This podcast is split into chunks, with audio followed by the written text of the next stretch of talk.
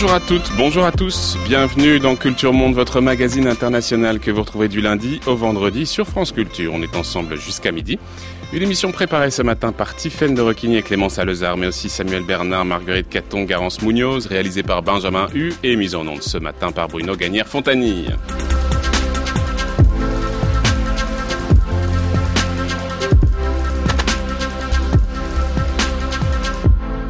Nous poursuivons notre euh, série d'émissions consacrées à quelques élections à haut risque à venir ou passer, contrairement à plusieurs émissions de la chaîne hein, qui bouleversent leur programme pour rendre hommage à l'écrivain Philippe Roth, qui vous pouvez retrouver notamment euh, la dispute à 19h avec Arnaud Laporte, mais aussi à 15h la compagnie des auteurs par euh, Mathieu Garrigou Lagrange. Nous, nous poursuivons donc notre série consacrée à ces élections à haut risque après le Venezuela, le Brésil et la Colombie lundi, après l'Italie qui envoie un nouveau défi à l'Europe avec la constitution d'une alliance perçue comme assez contre nature entre le mouvement 5 étoiles et la Ligue, c'était notre sujet d'hier. Direction le Moyen-Orient avec le Liban. Un Liban qui votait au début du mois pour des élections législatives, la première fois depuis 2009 que les Libanais étaient invités à s'exprimer dans les urnes. Le Hezbollah, gardien du Liban ou facteur de déstabilisation, c'est notre sujet ce matin dans Culture Monde. C'est un sentiment agréable de liberté. Ce droit nous a été volé depuis 2009. J'espère que les meilleurs et ceux que le peuple veut gagneront. Nous avions fait le pari d'avoir plus de sièges. Et nous avions parié sur une plus large majorité qui comprendrait plus de chrétiens, plus de chiites. Mais ça s'est avéré difficile pour le courant du futur, parce qu'il y a une volonté de l'expulser de la vie politique libanaise. Ceci est une victoire politique, parlementaire et même morale. Elle est immense et signifie le choix de la résistance. Ce choix qui va protéger le pays et garantir sa souveraineté s'est enfin réalisé grâce à Dieu et à travers ce scrutin. On entendait les voix de Saïd Hariri, Premier ministre libanais, mais aussi d'Hassan Nasrallah, le chef du Hezbollah, qui revenait donc sur la victoire du Hezbollah. Euh, les drapeaux jaunes, verts aux couleurs du Hezbollah flottaient triomphalement dans les rues de Beyrouth au soir des élections législatives du 6 mai dernier. La coalition, formée autour du Parti de Dieu, chiite pro-iranien, a en effet remporté la majorité des sièges du Parlement, neuf ans après les dernières élections. Le mouvement sunnite du Premier ministre Saïd Hariri, le courant du futur, a lui été sévèrement sanctionné, perdant un tiers de ses sièges siège au Parlement. Malgré un faible taux de participation, 49% des électeurs qui se sont déplacés, le camp pro-Hezbollah sort donc largement renforcé de ce scrutin. Et cela alors que son parrain, l'Iran, est la cible d'attaques croissantes de la part des États-Unis, de l'Arabie Saoudite, mais aussi d'Israël. Alors faut-il considérer comme le leader du foyer juif Naftali Bennett que désormais Liban égale Hezbollah? Comment comprendre cette popularité au Liban du principal parti chiite dont la branche armée est engagée aux côtés de l'armée syrienne depuis 2013 et quelles pourraient être les conséquences dans la région de cette montée en puissance Hezbollah 12 ans après la dernière guerre au sud Liban. Pour évoquer toutes ces questions, nous avons invité Aurélie Daer. Bonjour. Bonjour. Merci beaucoup d'être avec nous. Vous êtes politologue, historienne, enseignante chercheuse à Paris Dauphine, mais aussi à Sciences Po Paris, auteur d'un ouvrage qui est paru récemment au PUF, le Hezbollah, mobilisation et pouvoir. Aurélie Daer, ça faisait 9 ans que les Libanais n'avaient pas voté pour des législatives. Depuis 2009, euh, les parlementaires se maintenaient de façon anticonstitutionnelle quand même, rappelons-le, en prétextant, en tout cas en mettant en avant un contexte sécuritaire particulièrement délicat et qui ne permettait pas, en tout cas c'était l'argument, d'organiser des élections. Le courant du futur, qui est le parti formé par l'ancien Premier ministre Rafik Hariri, dirigé désormais par son fils et actuel chef de gouvernement Saad Hariri, est arrivé en tête avec 20 sièges, mais en recul par rapport euh, à au, passé puisqu'il a perdu euh, huit sièges. Et puis ensuite, la grande leçon de ce scrutin, eh bien c'est le renforcement du Hezbollah et de son allié, euh, le parti chiite Amal. Le duo Hezbollah-Amal a remporté 49 sièges sur une chambre qui en compte 128 contre 39 seulement en 2009. Euh, le Hezbollah est même parvenu à faire gagner quelques-uns de ses candidats dans des circonscriptions euh, à majorité sunnite. C'est dire si ce scrutin a été marqué par une percée, une montée en puissance de ce parti de Dieu. Comment traduire, comment interpréter, Aurélie Daher, ce renforcement du Hezbollah? On va détailler les choses, mais d'abord, qu'est-ce que ça indique selon vous? Bah Alors justement, je vais, commencer par... Euh, parler un peu justement de cette notion de renforcement, parce que je pense mhm. qu'elle est relative. Il faut bien comprendre ce qu'on entend par renforcement du Hezbollah. Donc, comme vous le savez, petit rappel, en 2005, donc Rafik Hariri, euh, le père du Premier ministre actuel, est assassiné. Euh, donc nous avons des mobilisations populaires euh, extrêmement importantes qui dénoncent le régime de Bachar al-Assad comme étant le commanditaire. Euh, pression internationale s'exerce et là les Syriens partent et nous avons enfin en 2005 les premières élections législatives post-tutelle et post-guerre civile. Donc des vraies élections made in Lebanon ce qui aurait pu donner vraiment une idée de où en est la population libanaise, de ses euh, préférences idéologiques.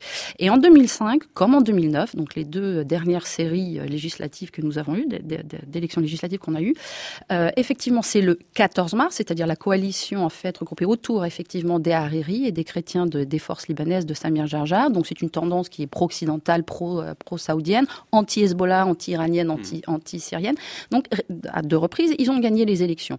Pour autant, il faut faire attention une chose, c'est que le système euh, politique libanais est un système confessionnel. C'est pas un système one man one vote, c'est pas euh, une voix, euh, un homme une voix, ce qui signifie que en fait la répartition euh, des, à la fois des sièges parlementaires, mais aussi euh, des portefeuilles au sein du gouvernement. notamment le poste de Premier ministre. Exactement. Et puis euh, tout ce qui est haut fonctionnariat serait réparti par confession selon des quotas très rigides. Et, et, et donc les, les, les, les, négociations à chaque fois entre communautés pour décider de qui prendra le poste, etc., sont tout, le temps très, très ardues. Donc il est vrai qu'en 2005 et en 2009, c'est le 14 mars qui a eu la majorité, grâce à ce système un peu compliqué de distribution mmh, mmh. des places. Pour autant, pour autant, en 2005 comme en 2009, quand on a fait un décompte one man, one vote, on s'est rendu compte à deux reprises que, en fait, la véritable majorité euh, populaire, elle, avait voté Bon, certes, ça, ça, situe entre 52 et 55% donc c'est pas une majorité extrêmement nette, mais quand même, elle, elle a choisi, donc cette majorité-là, la majorité des voix, elle a choisi en fait le 8 mars, c'est-à-dire mmh. le camp du, du, du, du, Hezbollah et de ses alliés, euh, à la fois euh, chiites, sunnites et chrétiens. Là, on a peut-être euh, une considération démographique qu'il faut souligner, le fait qu'il y a en réalité, et, et de plus en plus peut-être de, de, chiites au Liban, c'est à peu près aujourd'hui 40% de la population. Tout à fait. En fait, alors, il n'y a pas eu de recensement officiel au Liban depuis 1932, donc on se base sur euh, à la fois bon, les listes électorales qui permettent à travers le nombre d'inscrits et leur confession d'établir euh, des euh, pourcentages, mais très approximatifs. Il y a un problème, c'est qu'on a aussi beaucoup de chrétiens et beaucoup de sunnites qui sont inscrits sur les listes, mais qui ne sont pas dans le pays, donc ils votent pas. De l'autre côté, on a beaucoup de chiites qui ne sont pas inscrits, mais qui sont là.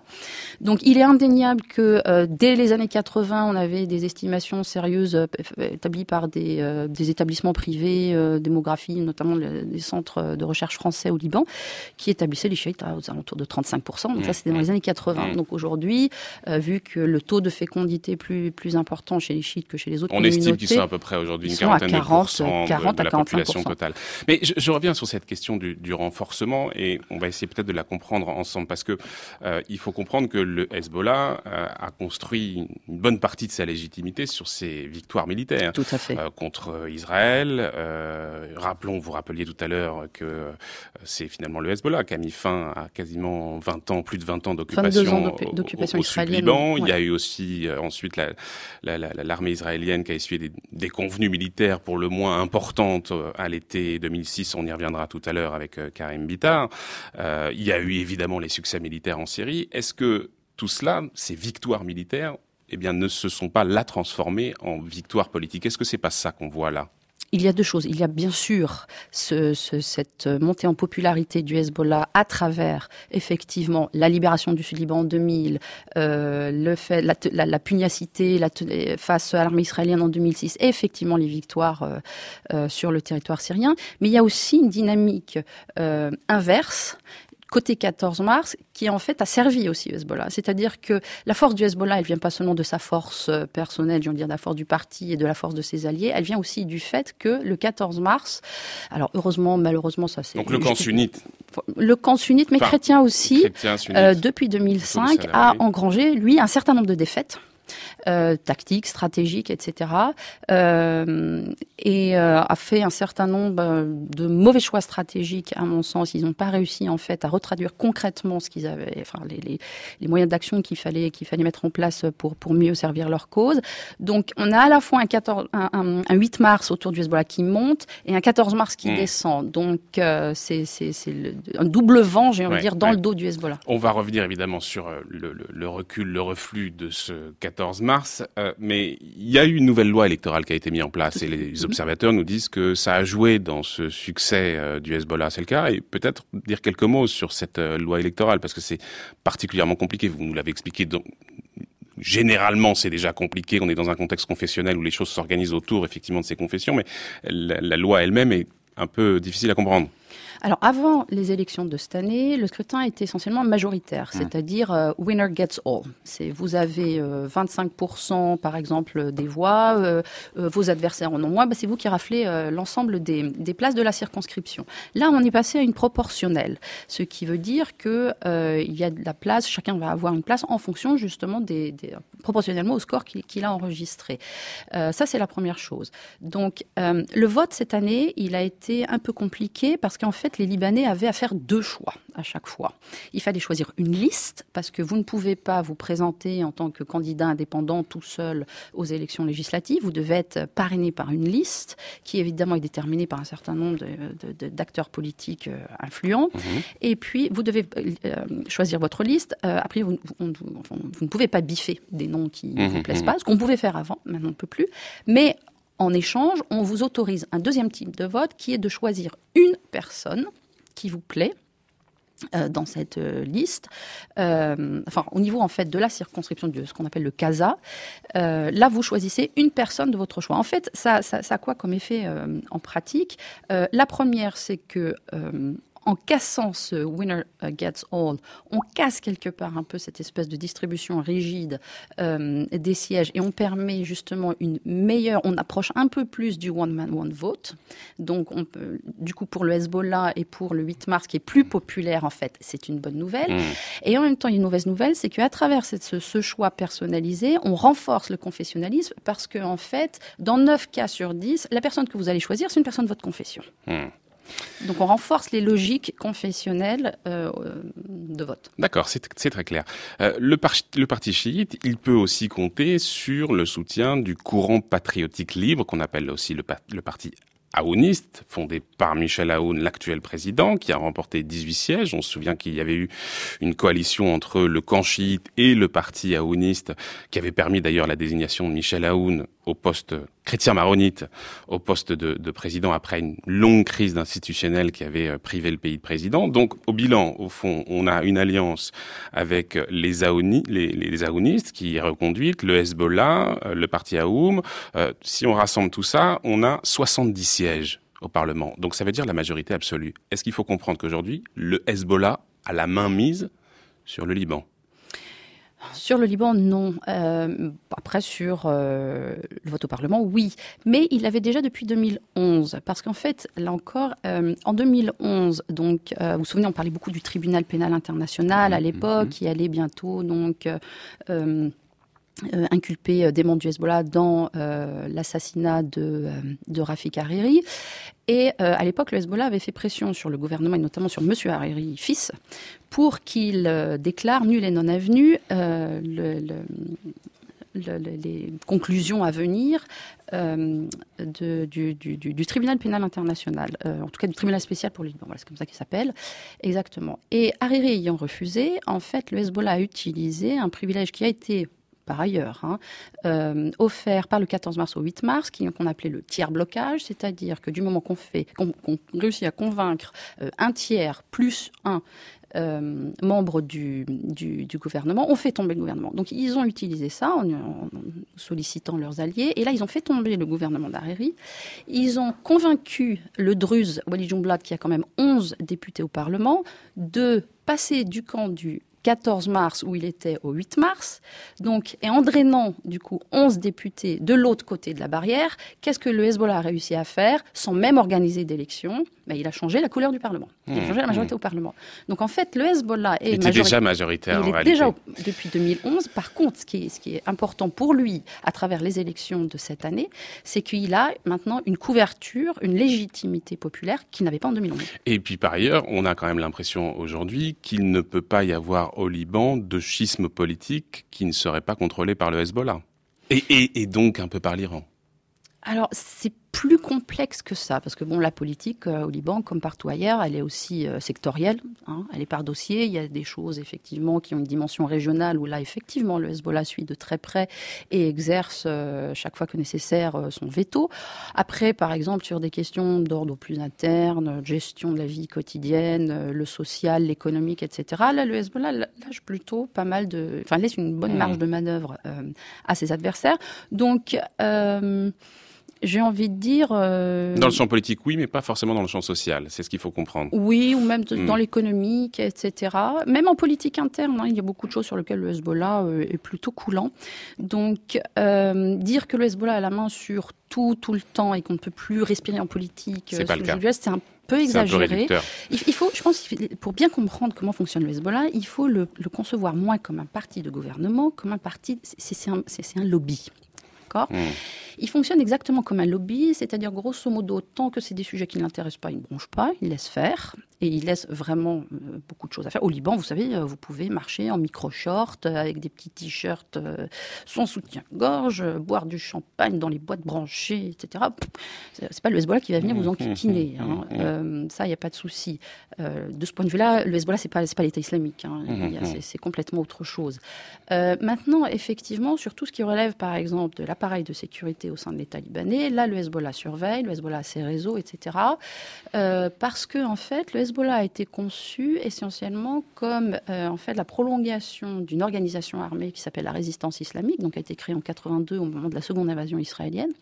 Et le but du jeu, le but du Hezbollah en politique, le Hezbollah est entré en politique pour défendre les intérêts de cette organisation armée au sein du Parlement, au sein des institutions libanaises.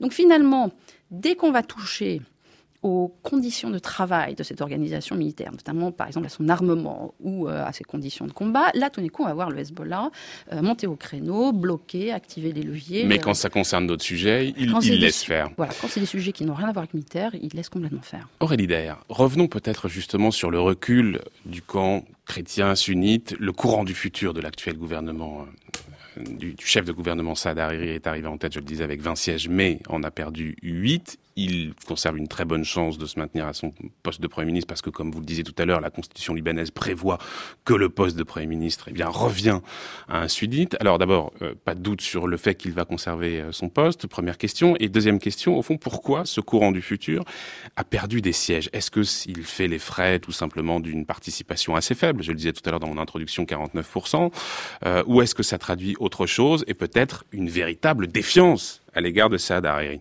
Et si c'est le cas, on va essayer de comprendre. Alors d'abord, est-ce qu'il a des chances de maintenir son poste? Oui. oui. pour la simple petite raison, c'est que euh, entre 2014 et 2016, on a eu une énorme crise euh, institutionnelle au Liban. On est resté quand même plus de deux ans sans, sans, sans président de la République. Euh, il y avait des blagues au Liban qui disaient grosso modo, pour faire pire que nous, il n'y a plus que les Belges.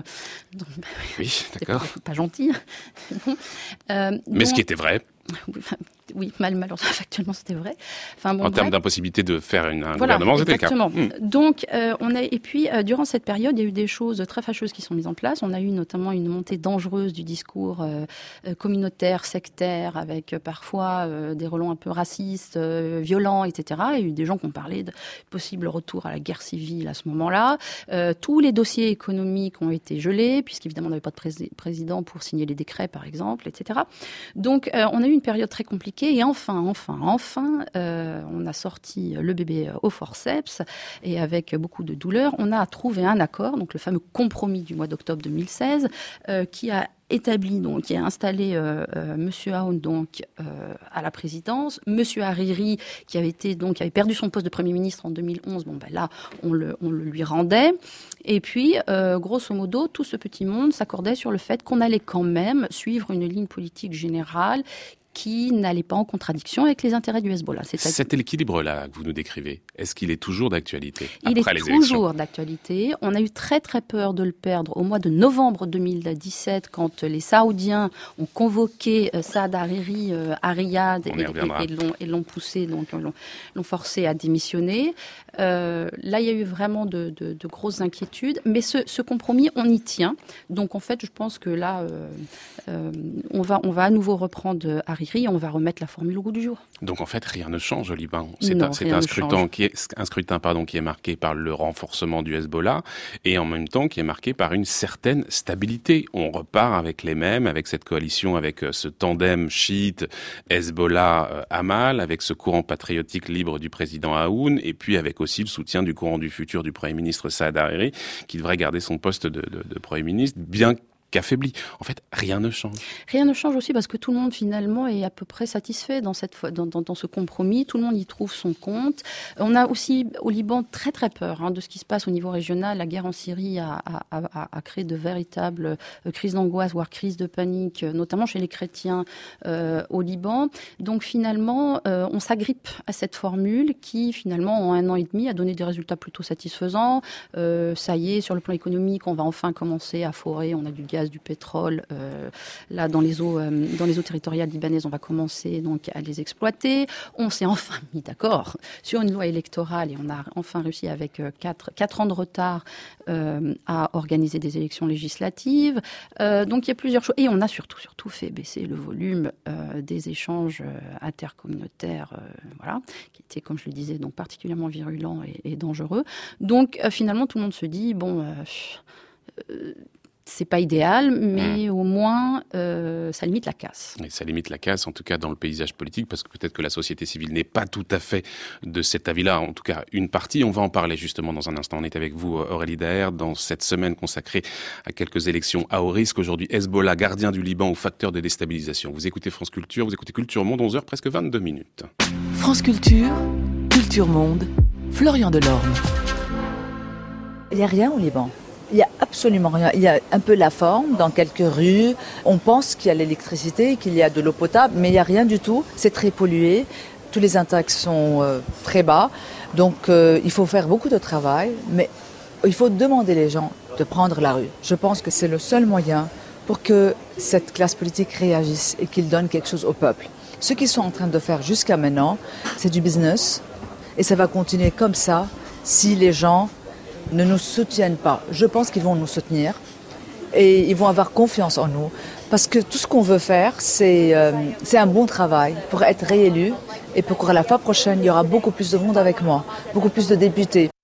Voilà, cette voix qu'on entendait, c'est une voix très connue au Liban, celle de Paola Yacoubian, qui est euh, une présentatrice euh, télé très connue, journaliste très connue, mais qui est aussi députée élue à Beyrouth du mouvement Koulouna Watani, donc issu de la société civile, qui considère là que le peuple doit prendre son destin en main. Et on va entendre justement une nouvelle invitée qui considère aussi que le peuple doit prendre son destin en main. C'est Joumana Haddad. Elle est poétesse, écrivaine, journaliste, féministe, bien connue dans le monde arabe et en Occident parce qu'elle contribue régulièrement à des quotidiens comme Libération, par exemple, aussi le Guardian ou encore le New York Times. Euh, Joumana Haddad, elle s'est présentée aux élections législatives dans la première circonscription de Beyrouth pour Koulouna Watani, justement cette liste de la société civile, émanation politique des contestations euh, citoyennes de 2015 qui s'était cristallisée, on s'en souvient, autour de ce qu'on avait appelé la crise des déchets, durant laquelle les manifestants euh, protestaient contre l'incapacité du gouvernement à traiter les ordures, mais au fond à traiter les affaires euh, politiques en général. Joumana Haddad, elle a d'abord été donnée gagnante jusqu'à 11 heures du matin au lendemain du vote, et ce même par son adversaire du courant patriotique libre, le parti de Michel Aoun, et finalement, il a été justement élu à sa place. Alors pour elle, il fait absolument aucun doute qu'il y a eu fraude, elle a d'ailleurs déposé un recours. Elle revient pour nous sur ces événements, elle est au micro de Clémence Alezard. Ils ont prétendu qu'il y a eu une panne, ils ont demandé à tous les observateurs, qu'ils soient libanais ou étrangers de sortir de la salle. Ils ont forcé nos délégués et les délégués de tous les partis à sortir de la salle. Et pendant une heure, ils étaient à l'intérieur. Et voilà, après, la panne a été réparée. Et apparemment, c'est euh, une autre personne qui a gagné. Et moi, j'ai perdu. Et quand vous dites il, vous désignez qui exactement?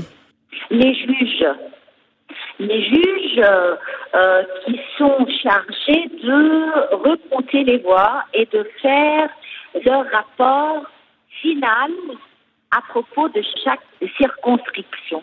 Vous savez, tout est politisé dans notre pays, même la justice est politisée. C'est-à-dire, nous n'avons pas des institutions officielles ou publiques indépendantes. Et donc, euh, ça crée un grand problème. Déjà, le ministre de l'Intérieur, qui était chargé de surveiller les élections, était lui aussi candidat aux élections et il a refusé. Nous, lui avons euh, fait une requête, d'ailleurs très légale, euh, moi et mon avocat, d'avoir certains documents qui nous permettraient de faire une comparaison entre les centres de vote et entre le système techno final où les votes ont été recomptés et il a refusé de nous livrer ces documents. Les, les élections ont été tout sauf transparentes. Est-ce que vous diriez, parce que l'autre grand vainqueur de ces élections, c'est quand même euh, aussi l'abstention, hein, il y a eu 49,2% je crois de taux de participation. Est-ce que euh, la contestation citoyenne, qui avait été massive au moment justement de cette crise des déchets de 2015, elle a du mal à trouver une traduction euh, politique? Comment est-ce que vous expliquez peut-être un peu cette apathie? Oui, je pense qu'il y a deux facteurs. Tout d'abord, un ras-le-bol euh, qui a découragé euh, euh, les citoyens et les citoyennes et qui, toujours répétait, me répétait et répétait aux autres candidats. À chaque fois qu'on faisait de porte à porte pour les rencontrer, ils nous disaient nous sommes très sceptique, rien ne va changer. Et donc je crois que c'est une que c'est la la raison primordiale, cette anticipation d'une nouvelle déception après plein de déceptions qui se sont répétées. Et d'un autre côté, le deuxième facteur, c'est évidemment la jeunesse de Kuluna Watani, qui n'a pas eu le temps ni les moyens d'ailleurs euh, d'élaborer une présence aussi convaincante qu'elle le méritait. Euh, nous n'avions pas la possibilité, par exemple, de participer à des programmes de télévision parce qu'ils coûtaient une fortune. Puis en plus, ces passages médias très coûteux, il faut ajouter euh, à cela les, frais de candidature qui s'élèvent aussi à, à 5000 dollars. Donc c'est un, luxe tout de même de d'essayer de briguer un, un mandat euh, au Liban. Simplement euh, aussi, Joumana Haddad, une, question aussi sur votre programme et sur ce que vous défendiez, que ce soit la laïcité, le renouveau de la classe politique ou la lutte contre la corruption. Vous portez un discours laïque qui détend euh, beaucoup face à celui de ces grands euh, partis euh, dans un pays où il semble que le vote reste quand même très confessionnalisé. Est-ce que vous diriez que votre discours peine à être audible ou peut-être à rassurer la majorité des électeurs libanaises ou paraît hors sol peut-être? Euh, écoutez, euh, lorsque j'ai pris la décision de me présenter, de, de, présenter ma candidature, il y a plein de gens qui m'ont dit il faut que tu fasses des compromis, ne parle pas de laïcité, ne parle pas euh, beaucoup des chars, euh, ni de, de l'homophobie, ni des libertés, ni de tous ces sujets tabous qui sont considérés tabous. Et moi, ma réponse a été s'il n'y a pas assez de gens au Liban qui croient à ces valeurs, alors je ne devrais pas être élu. Mais je peux vous assurer de la quantité de soutien que j'ai eu avant et d'ailleurs aussi après pour voir que non, il y a en effet une partie positive je ne prétends pas que c'est la majorité, euh, jusqu'à maintenant du moins au Liban. J'aurais aimé participer à changer cette réalité, cette triste réalité. Juste une dernière question, Jomada Haddad, qui croise donc ce sujet qui vous est cher, de, des lois euh, euh, discriminatoires qui touchent les femmes, puisque Manal Kortam, qui était candidate elle aussi aux élections législatives, une candidate symbolique, parce qu'elle est née au Liban, elle est fille d'un Palestinien et, et d'une Libanaise, mais puisque les mères ne peuvent pas euh, transmettre donc leur nationalité, elle est toujours considérée comme réfugiée au Liban. Elle s'est donc présentée à ces élections symboliquement dans la troisième circonscription de, de Beyrouth, qui n'existe pas, mais c'était une candidature pour les Palestiniens, qui sont donc exclus des programmes politiques et de la, et de la citoyenneté, euh, alors que leur présence remonte maintenant pour certains à 70 ans. Que pensez-vous peut-être juste de cette candidature et de cette campagne? Oui existe Et est-ce que vous aussi, vous avez, euh, vous comptez interpeller la classe politique libanaise sur cette question euh, des droits des minorités, en l'occurrence palestinienne Évidemment, oui, évidemment, c'était d'ailleurs inclus dans mon programme.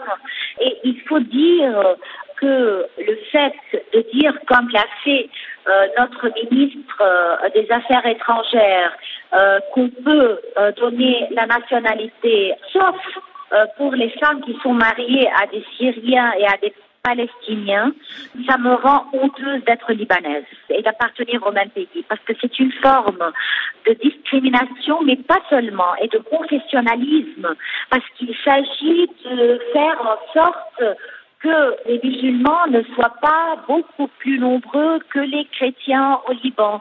Il faut parler de l'obstacle du confessionnalisme et des instincts religieux sur lesquels joue la majeure partie des leaders pour pouvoir contrôler les gens. On fait ressentir que ce soit le Hezbollah ou les autres, euh, les partis euh, chrétiens comme, euh, comme le mouvement patriotique libre, ils jouent sur la peur. Ils disent à leurs partisans, si vous ne faites pas comme nous vous disons, vous serez en danger en tant que chrétien. Si vous ne votez pas pour nous, vous allez être en danger comme chiites. Et donc voilà, c'est par la peur qu'ils gouvernent.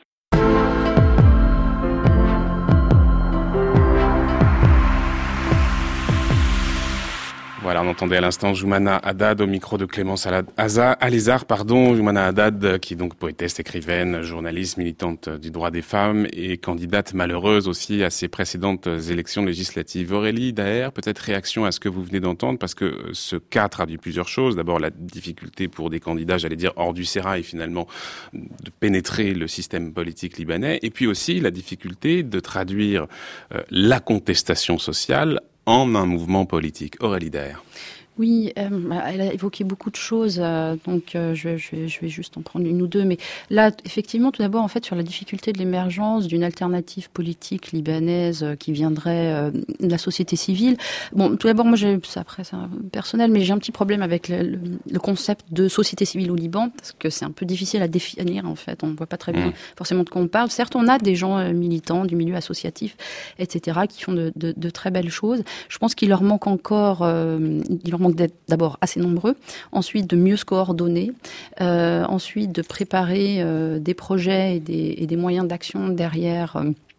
Euh, qu'ils puissent porter ensemble. Parce que là, par exemple, Kuluna Watani, c'était en fait donc un rassemblement effectivement de plusieurs personnes qui se présentent comme indépendantes. Et là, je voudrais, tout à l'heure, je dirais quelque chose sur la notion d'indépendance au Liban. Euh, et en même temps, ils étaient euh, complètement éclatés sur l'ensemble du territoire. et puis, ils étaient même éclatés idéologiquement. C'est-à-dire qu'au Liban, éclatés dans leur confession aussi. Dans leur confession, oui. Mais en même temps, ce sont des gens qui justement ont la bonne idée de vouloir euh, dépasser ces appartenances religieuses et dire il faut qu'on se retrouve sur le terrain du politique uniquement et du, du, national uniquement. Le problème de l'indépendant au Liban, en fait, ce qu'on entend par quelqu'un, un candidat indépendant, c'est-à-dire c'est quelqu'un qui n'est pas officiellement affilié à un parti. Ça ne veut pas dire qu'après, idéologiquement, il n'a pas sa préférence. Je veux dire, la communauté civile libanaise, la, pardon, la société civile libanaise, elle est elle aussi politisée. Elle aussi, elle a ses préférences. Elle est plutôt pro-Hezbollah ou pas Hezbollah. Vous prenez par exemple la circonscription de Baalbek el-Hermel, dans le nord-est du pays, il y avait euh, cinq liste face à celle du Hezbollah. En attendant, idéologiquement, ils sont tous, ils trouvent tous le, Hezbollah sympathique. Euh, donc, euh, c'est plutôt après une, une, une compétition pour un accès à des ressources locales, etc. Donc, euh, je pense qu'au Liban, on a d'abord pas assez de personnes qui effectivement sont réellement prêtes à, dépasser à la fois les, clivages classiques idéologiques et puis la, confession. La deuxième, le deuxième problème, euh, c'est que euh, il, se retrouve face à des machines qui, elles, des machines politiques classiques traditionnelles, qui elles sont particulièrement bien, bien installées, bien organisées. Et puis le problème, c'est que de toute façon, la population libanaise elle-même n'est pas encore prête dans sa majorité à leur donner une chance. Faut pas oublier. Pourquoi? Faut pas oublier. D'abord, on, a une population libanaise qui est sortie de 15 ans de guerre civile il n'y a pas si longtemps que ça. On, est sorti officiellement en 90. Euh, moi, j'ai même euh, euh, le sentiment que la vraie fin de la guerre entre les maronites conservateurs et les sunnites progressistes, elle a été signée en 2005 autour de cette indignation commune au moment du meurtre de Hariri. Donc finalement, il y a encore des gens qui, qui pleurent encore leur mort. Hein, et puis on est dans une zone où, il faut pas oublier, le Liban est extrêmement perméable à ce qui se passe dans la région, la déstabilisation en Syrie, la déstabilisation dans les territoires palestiniens, etc. Ça, même l'invasion américaine de l'Irak en 2003, tout ça, ça avait quand même pas mal secoué le Liban. Et donc les Libanais vivent dans cette espèce d'idée, dans cette espèce de crainte permanente, qu'elle soit justifiée ou pas, ça, ça se discute, mais peu importe, les perceptions sont très fortes, que on ne sait jamais de quoi demain sera fait. Ça peut répéter à n'importe quel moment, ça peut complètement, on peut se retrouver sous une pluie de bombes du jour au lendemain. Et donc finalement, derrière, qui je vais, me, je vais marcher, euh, au moment où je vais voter, quel chef finalement va pouvoir me protéger en cas de crise majeure? Mmh. Forcément la société civile, on se dit, bon, c'est mmh. gentil, mais... Quel pouvoir auront-ils lorsque la guerre, la guerre se déclarera à nouveau? Exactement. C'est cette situation Donc, mieux vaut finalement d'entre-deux-guerres permanentes, en tout cas c'est comme ça qu'on ressent les c'est mieux vaut rester derrière des chefs de ministre qu'on a déjà traînés, etc., que finalement euh, derrière euh, des gens très gentils qui nous parlent, voilà euh, produits chimiques bio ou mmh, euh, mmh. Euh, voilà défense de, de, LGBT. Vous, vous, parlez de ce contexte régional, de ce contexte sécuritaire, et on va essayer de regarder peut-être justement comment tout ça joue sur le Liban, l'influence extérieure. Et là, il faut aller du côté de l'Arabie Saoudite et peut-être rappeler aux auditeurs cette séquence de novembre dernier, euh, quand le Premier ministre libanais est, disons, convoqué à Riyad, euh, retenu pendant plusieurs jours. D'ailleurs, le président français avait beaucoup œuvré pour euh, obtenir sa libération auprès du, du régime saoudien. Souvenez-vous. Nous vivons une situation similaire à celle qui prévalait avant l'assassinat du martyr Rafik Hariri. Je sens que ma vie est en danger. Parce que je ne peux pas trahir les Libanais ou mes principes, j'annonce ma démission du poste de Premier ministre. Voilà, Saad Hariri, pardon, qui annonçait sa démission depuis Riyad dans une intervention, disons-le, dont on sentait bien qu'elle était un tout petit peu euh, dictée. Euh, D'ailleurs, ça a été un peu confirmé ensuite, parce que finalement, de retour au Liban, euh, Saad Hariri est revenu sur cette fameuse démission. Que nous dit Aurélie Daher, finalement, cette séquence? Est-ce qu'elle nous dit pas une chose précisément, c'est que les Saoudiens sont en train de perdre un peu de leur influence au Liban alors, ils se sont clairement tiré une balle dans le pied au mois de novembre 2017. Euh, ce qui s'est passé n'était absolument pas le scénario prévu. Euh, de ce qu'on a pu comprendre à la fois des déclarations d'un certain nombre de personnes euh, au sein du régime et puis aussi d'un certain nombre d'éditoriaux de personnes bien informées dans la presse saoudienne et golfite, en fait, les Saoudiens avaient fait le pari suivant. on va pousser Hariri finalement à la radicalité, à rejeter, à, jeter son poste, et puis ça va grosso modo encourager les faucons sunnites au Liban vers plus de radicalité, ça veut dire quoi concrètement? Et en particulier s'agissant de sa, posture euh, vis-à-vis du Hezbollah, parce que c'est ça dont il est question. Exactement. Ça faisait, ça faisait un an que, grosso modo, Hariri avait baissé le ton sur, euh, dans ses critiques contre, par exemple, l'intervention du Hezbollah en Syrie, etc. Il en parlait plus trop. Euh, bon, et puis il critiquait beaucoup moins l'Iran, etc. et ça, ça plaisait pas à Riyad. Donc il avait mis de l'eau dans son jus d'orange. Ça, c'est sûr que Riyad, on n'avait pas du tout apprécié. On voulait justement une montée en puissance de toutes les clientèles sunnites dans la région, allez hop, vous nous, soutenez dans notre guerre contre l'Iran.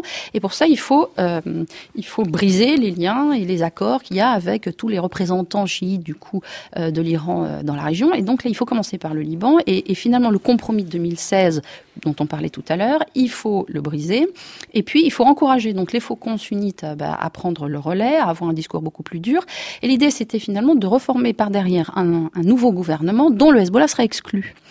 Et puis, on s'attendait aussi à des mouvements au niveau de la rue, que les sunnites éventuellement, il y a, eu même des, scénarios sur le thème, on va euh, provoquer une nouvelle guerre civile au Liban, ou au moins des troubles, où justement les sunnites, grosso modo, euh, en découdre avec les chiites. Oui, ça n'a pas très bien marché. C'est complètement l'inverse qui s'est passé. On a eu un espèce de sursaut sunnite euh, euh, complètement patriote, à savoir, certes, nous sommes clients de l'Arabie saoudite, mais dans le cadre d'une certaine limite. Par ailleurs, la manière, le style qui a été utilisé par la saoudien a été vraiment vécu par les sunnites du Liban comme une espèce d'infantilisation méprisante, etc. Et, même chez, chez certains chiites, d'ailleurs libanais, qui ont considéré que la manière ne convenait absolument pas et d'une certaine manière, il y a eu peut-être une, alors unité nationale, peut-être pas, mais bah, si en fait, on a eu, on a eu un grand sursaut d'unité nationale.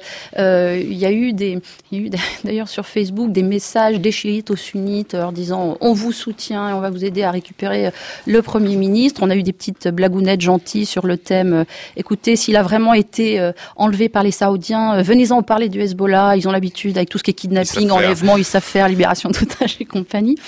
Donc il y a eu vraiment un espèce de sursaut national sur le thème il y a eu violation de souveraineté.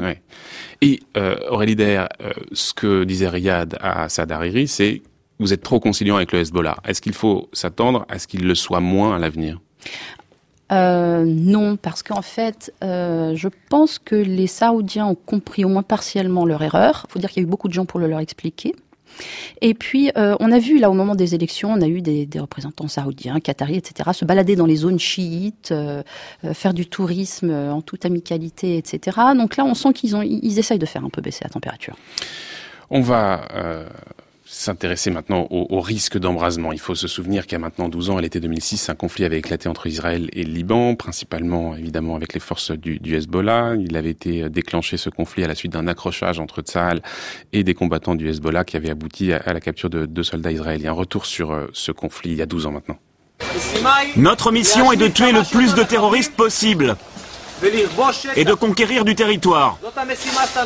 Les officiers seront en tête de tous les corps à corps. Beaucoup d'agressivité, beaucoup de feu, ne pas avoir peur. Le Hezbollah a reconnu nos tirs depuis le village. Ok. Et ils font quoi les nôtres, ceux qui doivent nous couvrir? Ils bossent? Ils nous couvrent? C'est ce que j'ai fait de plus dur. Ça tirait partout. La maison était en flammes. Un terroriste qui nous tirait dessus. Mais à la fin, on a puisé dans nos ressources. On s'est battu comme des lions. On a sorti nos copains de là. Extrait du documentaire Israël, les soldats du doute, qui avait été diffusé à l'époque dans Envoyé spécial et dans lequel on suivait le quotidien de soldats israéliens en territoire libanais dans un village du Hezbollah, parce que c'était aussi ça la conséquence, c'est que les Israéliens avaient décidé d'aller frapper en territoire libanais. On va retrouver tout de suite par téléphone depuis Beyrouth Karim Bitar. Bonjour. Bonjour. Merci beaucoup d'être avec nous ce matin en direct depuis Beyrouth. Vous êtes directeur de recherche à l'Institut des Relations Internationales et Stratégiques, l'IRIS, et puis professeur à l'Université Saint-Joseph de Beyrouth.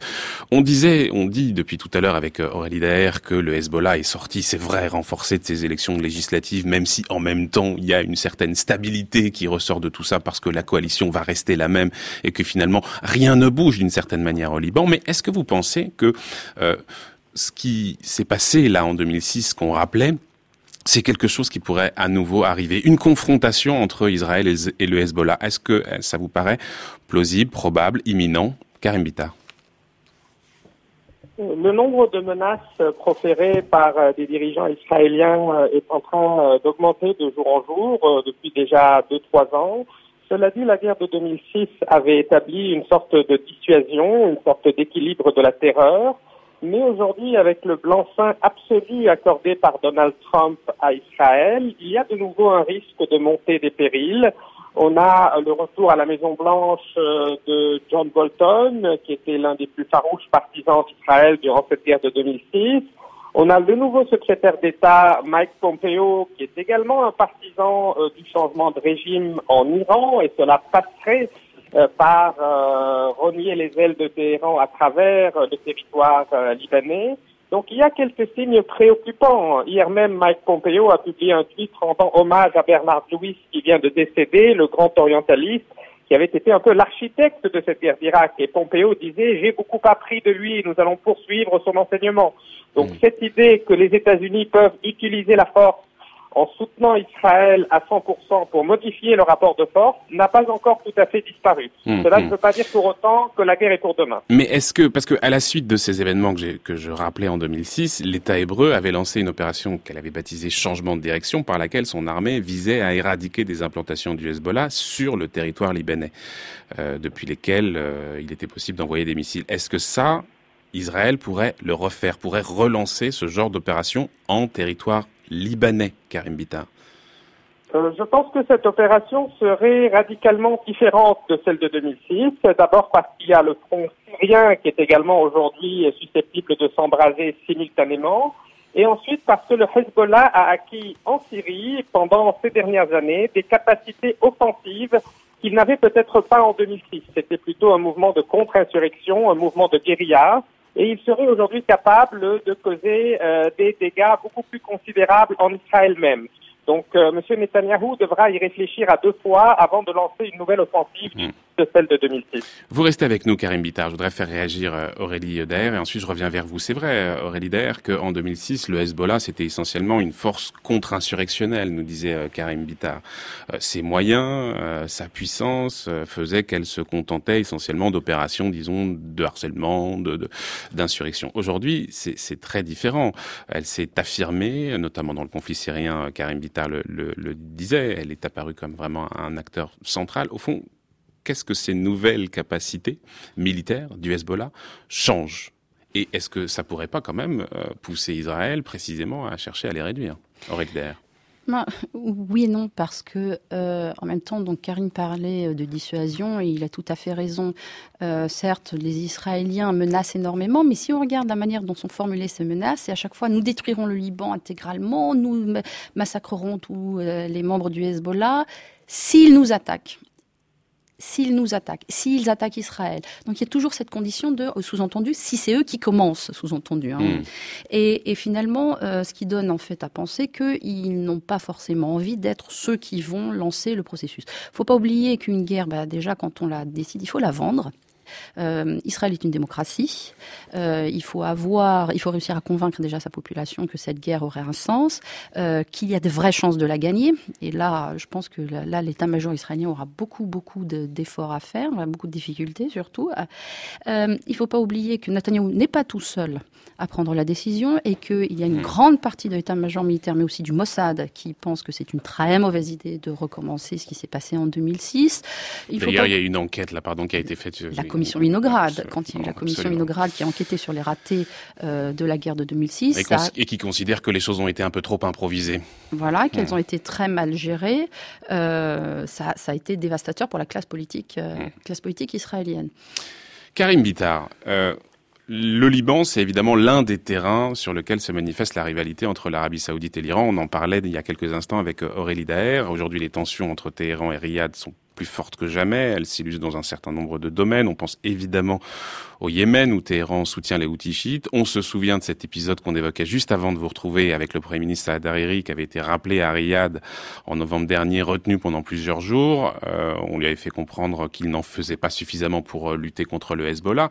Euh, qu'est-ce que tout ça vous semble révéler du poids de Riyad aujourd'hui sur le jeu politique libanais et sur les ambitions saoudiennes en la matière? Alors, on aurait pu penser que cette guerre par procuration irano-saoudienne avait été quelque peu mise en sourdine après le rétropédalage de Riyad suite au kidnapping de Saad Hariri l'an dernier. Mais l'on voit que ce n'est pas tout à fait le cas. Il y a eu à nouveau, pendant cette élection, euh, des tentatives d'orienter quelque peu le vote. Au lendemain des élections, l'Iran a publié un communiqué félicitant le Hezbollah et l'ambassadeur saoudien et l'ambassadeur des Émirats arabes unis ont fait une tournée dans plusieurs régions et ont fait un grand dîner euh, il y a quelques jours à peine pour rassembler leurs troupes, aussi bien Saad Hariri que le chef des forces libanaises Samir Jaza, que tous ceux qui évoluent un peu dans la galaxie saoudienne.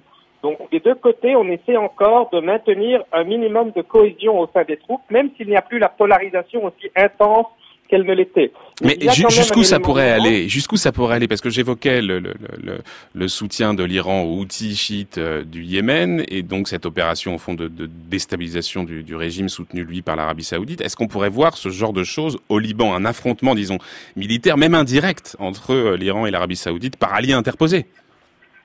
Alors à ce stade, le rapport de force est tellement favorable au milieu pro-iranien au Liban que les Saoudiens euh, vont probablement y réfléchir à deux fois. Mais c'est vrai que sur la scène régionale, euh, le ton monte. Pour la première fois, l'ambassadeur du Bahreïn a tweeté, le ministre des Affaires étrangères même a tweeté qu'Israël avait le droit de se défendre. Donc on assiste à un rapprochement de moins en moins euh, camouflé entre Israël et les puissances sionistes du Golfe, ce qui pourrait donner à l'Arabie saoudite un sentiment d'hybris, l'idée qu'elle pourrait encore monter les enchères. Mais le rapport des forces sur la scène libanaise est considérablement favorable au Hezbollah, ce que Saad Hariri a parfaitement intégré, et les faucons sunnites qui tentaient de le déborder sur sa droite ont été laminés aux élections, ce qui fait qu'il n'y a pas véritablement de marge de manœuvre pour une nouvelle montée des enchères côté saoudien. Hum, hum. Réaction peut-être, on arrive presque au terme de cette émission avec vous, Aurélie Der. Euh, il nous le dit très clairement, Karim Bitar, aujourd'hui. Le, Hezbollah, au fond, euh, domine la situation. Est-ce qu'il ne pourrait pas en profiter précisément pour la dominer encore plus. Rappelons que le Hezbollah, c'est la seule faction libanaise qui n'a pas déposé les armes après la guerre civile. Euh, et aujourd'hui, son arsenal militaire, il rivalise assez avec euh, l'armée nationale. Or, on l'a dit, euh, les forces pro-Hezbollah sont aujourd'hui majoritaires au Parlement. Est-ce qu'il pourrait pas y avoir euh, du côté du Hezbollah l'ambition de régulariser la situation d'une certaine manière, de régulariser son arsenal par un texte législatif? C'est une question centrale depuis des années, celle-ci. Est-ce qu'elle pourrait pas, là, être évoquée. Mais en fait, c'est déjà le cas depuis 2005, à travers la formulation de la déclaration ministérielle. À chaque fois qu'on a un nouveau gouvernement, donc on rédige au Liban une déclaration ministérielle. Et depuis 2005, on a eu systématiquement le petit paragraphe qui dit de manière euh, très implicite et en même temps très claire que le peuple libanais a le droit de se défendre contre Israël par tous les moyens légitime possible. Quand vous dites ça, qu'est-ce que vous êtes en train de dire? Vous êtes en train de dire que n'importe quelle milice qui serait euh, formée de personnes qui viennent bah, de la société, en l'occurrence c'est le cas du Hezbollah, mmh, mmh. Euh, ils ont le droit, donc effectivement, de se battre contre Israël. Et ça, ça a été demandé par, par le Hezbollah euh, à chaque formation du gouvernement et ça a été accordé même par le 14 mars à chaque formation C'est déjà le cas, on a déjà régularisé cette situation. Tout à fait. Merci beaucoup en tout cas Karim Bitar qui était avec nous en direct depuis Beyrouth. Je rappellerai que vous avez notamment co-dirigé avec Clotilde Fouchécourt le Cèdre et le Chêne de Gaulle et le Liban, les Libanais et De Gaulle qui était paru chez Guttner en 2015. Merci d'avoir été avec nous ce matin.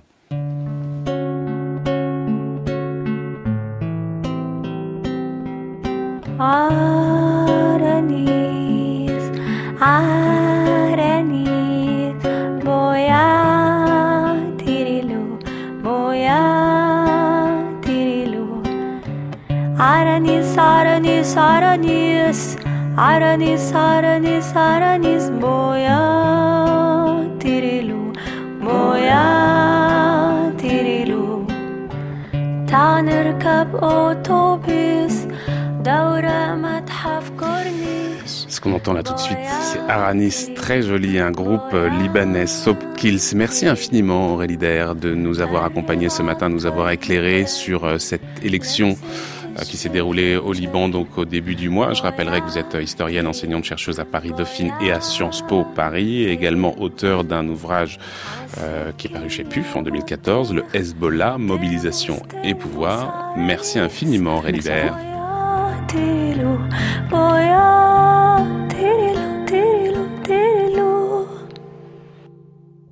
كله مهفهف كله لطيف يا لطيف. تتلطف بالصبايا. يا لطيف يا لطيف. هرج ومرش سوق فرنش. تاكسيات بتكروش كرش. كله نضيف كله خلنش. والأسواق زي الشطرنج. نضيفة ظريفة زي التلج. فيها الشبان تتمايل والبنات بتغنوش غنج. كله نضيف كله نحيف. كله مهفهف كله لطيف. Voilà donc Aranis, ce groupe libanais Sopkil. On mettra la référence sur le site de France Culture, sur la page de Culture Monde pour les auditeurs qui veulent euh, en savoir plus et découvrir ce groupe. 11h53 minutes, l'heure pour nous de retrouver Brice Couturier et son tour du monde des idées. Le tour du monde des idées, Brice Couturier. Bonjour Brice. Bonjour Florian. Et vous nous parlez aujourd'hui d'économie et d'économie immatérielle. Vous nous en parliez déjà hier. Il est dans la logique du capitalisme d'attribuer une valeur monétaire à tout bien ou service disponible sur un marché. Avec les actifs immatériels, ça va devenir beaucoup plus compliqué, Brice. Et comme on l'a dit, il est très difficile d'estimer la valeur comptable de ces actifs immatériels. Bien sûr, on peut acheter ou vendre un brevet, mais Combien vaut une image de marque pour la compagnie qui la possède? Comment évaluer à son juste prix un concept de magasin à décliner sous forme de licence? Et c'est encore plus vrai si on passe du niveau des entreprises à celui des États. Comme le disent les auteurs du livre Le deuxième âge de la machine, où est Wikipédia dans le PIB Que vaut au juste la réputation touristique de la France? Si important soit-il, le PIB officiel ignore ces actifs immatériels. Tant que leur importance était jugée négligeable, cette difficulté était de peu d'importance. Mais plus nous avons basculé dans une économie de services, plus la part de ces actifs intangibles est devenue importante. Avec la numérisation, c'est une part encore plus considérable de nos économies qui s'est ainsi mise à échapper au radar comptable. Et notre aptitude à décrypter les évolutions économiques s'en trouve aujourd'hui faussée. Les sept sociétés les plus cotées en bourse du monde relèvent du secteur des hautes technologies. Alphabet, la société qui possède Google, ou encore Facebook, vendent des produits qui n'ont pas d'existence physique. Apple et Amazon vendent certes des produits matériels, mais l'essentiel de leur profit provient de concepts, des stocks d'informations et des algorithmes capables de les exploiter au mieux de leurs intérêts. Alors le livre de Jonathan Haskell et Stein Westlake dont je parlais hier, Capitalism Without Capital, offre quelques pistes susceptibles d'expliquer certaines évolutions apparemment bizarres de nos économies capitalistes sous l'effet des technologies numériques. Comme par exemple cette tendance à attribuer une prime aux vainqueurs qui a fini par recréer des monopoles ou le fait que certains marchés connaissent une évolution vers un système appelé The Winner Takes All. Un très petit nombre de concurrents empochent l'essentiel des rétributions, ne laissant aux autres que des miettes. Procédant à une revue de ce livre, Capitalism Without Capital, une économiste française, Sarah Guillou, qui est directrice adjointe du département Innovation et Concurrence à l'OCDE, écrit Nous sommes témoins d'une véritable modification du capitalisme. Et elle donne de cette métamorphose quelques-unes des caractéristiques. Primo vainqueur, on l'a vu, exacerbation des différences entre détenteurs d'actifs matériels et immatériels, survalorisation des managers capables d'orchestrer les synergies entre actifs immatériels, et même, et même cette polarisation de l'activité économique dans certains grands centres urbains. Tous ces phénomènes trouvent leur origine dans la substitution aux actifs tangibles d'une part croissante de capital immatériel. Celui-ci présente des caractéristiques mal perçues que nos auteurs, donc Haskell et Westlake, résument en 4 S. Les anglo-saxons adorent ces formules, hein, les 3B, les, les, 5T, les, les, 4, les 4S. Alors c'est quoi justement les 4S précisément? Bah, Je recours aux explications de Sarah Guillou, qui est une excellente introductrice à ces avancées théoriques. Primo, les actifs immatériels peuvent se déployer sur de grandes échelles de production sans se déprécier. Ils sont donc scalable extensif, modulable, flexible si vous voulez. Premier S. Exemple, ça n'a pas coûté très cher à Facebook de passer d'un million à un milliard d'utilisateurs. Secondo, il génère des coûts irrécupérables. Un investissement qui a été consenti dans un programme de recherche et développement, qu'il ait abouti ou non, ne peut pas être récupéré ni revendu. D'où mon deuxième S, 5 cost, coût irrécupérable.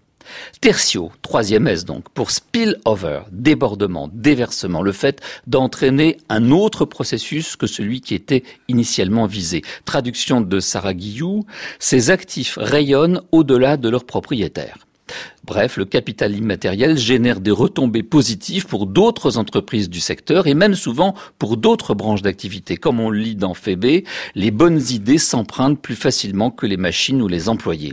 D'où d'ailleurs la nécessité de constant et subtil arbitrage de la part du pouvoir législatif entre la protection juridique de la propriété intellectuelle et la nécessité de favoriser la diffusion des idées nouvelles au reste de l'économie. Si la protection est insuffisante, eh ben les firmes perdent leur intérêt à investir dans la recherche. Mais si elle est excessive, alors on prive les autres d'un accès à des innovations bénéfiques et, on institue une prime au premier arrivé qui bloque la possibilité de lui faire concurrence et donc d'innover. Mais j'en arrive à mon quatrième S qui désigne les synergies que favorise le capital immatériel. Pierre Schweitzer, que je cite dans Fébé, la combinaison d'idées issues de différentes industries donne lieu à des innovations inattendues. Exemple, Uber. Synergie réussie combinant astucieusement sur une plateforme des idées préexistantes. Géolocalisation, évaluation des prestations, interface intuitive avec le métier de chauffeur de taxi.